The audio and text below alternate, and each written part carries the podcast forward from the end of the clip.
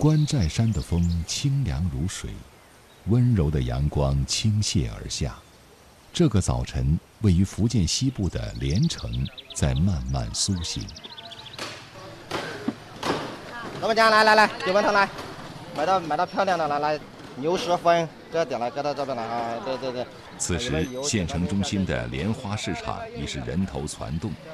张记美食店店主张光玉天不亮便来到这里。为烹制客家名菜九门头购置食材。九门头源于明清时期，制作过程相当繁复，要选取刚刚宰杀的牛，号称“倒地牛”的九个精华部位：牛舌峰、牛百叶、牛心冠、牛肚尖、牛峰肚、牛心血管、牛腰、牛肚臂、牛里脊。意喻一台汉戏中的旦、花、丑等九种角色。张光玉做九门头十五年，如果说这道菜就是他生活的中心，那做菜的过程则浸润了他全部的人生态度。百叶的清洗要精致再精致。这牛百叶嘞，要一页页这样翻开来洗，牛的九个部位根据肌理不同。要如同工艺品般被悉心雕刻成花状、条状、片状、块状。一肚尖啦，就切花的，切到小块的正方形，零点三厘米、零点三厘米这样切，又不敢断掉，又还有丝在带住，好断丝连。米酒自酿，中草药就地取材。把这米酒，各家米酒自己酿的啊，我再去放一点中草药。叫做辣薯，这房前屋后都可以种的。这辣薯，这中草药嘞，主要是去风湿的。大火开锅，食材下锅的顺序绝对不能错。牛心啦，牛舌头啦，牛泥肚尖啦，啊，这先下。这个百叶嘞，啊，最后下，多开一下嘞，就变成不脆了，太老了。在米酒草药汤中稍稍涮几分钟，九门头即可出锅，搭配葱姜末等佐料，红黄白绿。轻咬一口，鲜美脆嫩，萦绕唇齿舌尖。清朝光绪年间，福建名儒张鹏毅品尝了九门头后，写下诗句：“草里藏珠少人问，翠声嗦嗦隔山闻。”罗土清一直致力于研究客家文化，对九门头自然特别关注。这道菜呢，起自九个最活动的部位。所以它这个肉啊，吃起来呢，它很脆。这边有啊，杀的那边都听得到。人家把这道菜也给它起了名字，叫一盘酒脆。一口粗朴牛杂，一口清香米酒，全身的热量开始升腾。这一刻，时光仿佛停滞。明清时期，连城一带盛产木材和草纸，因水运发达，船工这一职业日渐兴盛。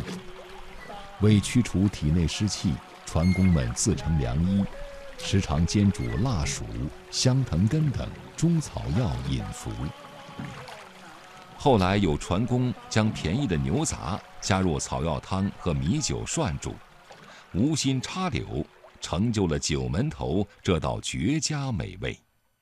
罗土清说：“九门头其实最能代表客家简朴、新鲜、本真的饮食文化。它就是自种、自养、自采、自捞、自朴，还有它一个特点，在原汁原味的基础上追求我们叫做至味，就是最高那个味道。不过就地取材，新鲜纯粹。”使九门头成为名菜珍馐，也使他面临异地推广的困难。此前，张光玉计划在广州开分店，主打九门头，却一直未能成型。主要到外面去了，这食材难找，倒地黄油啊、辣薯啊、香藤根啊，啊，这个就难找。这九门头洗好，寄到别的地方去，它要搁那一天，那这个味道就差很多了。同样的问题也困扰着连城客家美食协会会长王金明。二零零四年，在北京举办的一次美食大赛上，由于用的是北京的食材，品评的专家们并不买账。就吃那个牛百叶，其实牛百叶不脆，就很多人就不吃。就这个中国名菜呀，九门头啊，很多人就不理解。让他最感失落的是，受食材所限，一些外地的客家菜饭店甚至把九门头的九种部位简化成了三种。老板，大老板，喂，好，好，好，好，好。哎呀，我叫嘛给我。而即便在连城，九门头的味道也有了变化。七十多岁的老食客黄坚，几乎每天早晨都要来一份九门头。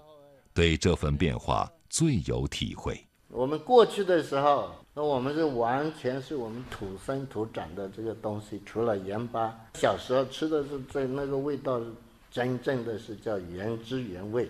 现在的话有点加工了。为了保持口感脆嫩，传统的九门头是作为早餐食用的。然而，随着生活节奏的加快，罗土清介绍说。在连城，越来越多的年轻人早餐更钟情于港式快餐。他为什么早上吃？主要这个吃是选在早上吃三牛，那边一边三牛，喜欢这样一切，然后当时煮，哇，那个味道是一般来说啊，那个呃现在比较难找到啊，这边吃不到，哎，就非常清脆、很嫩、很香，这种清香味。传承是所有独特美食得以发展的秘诀。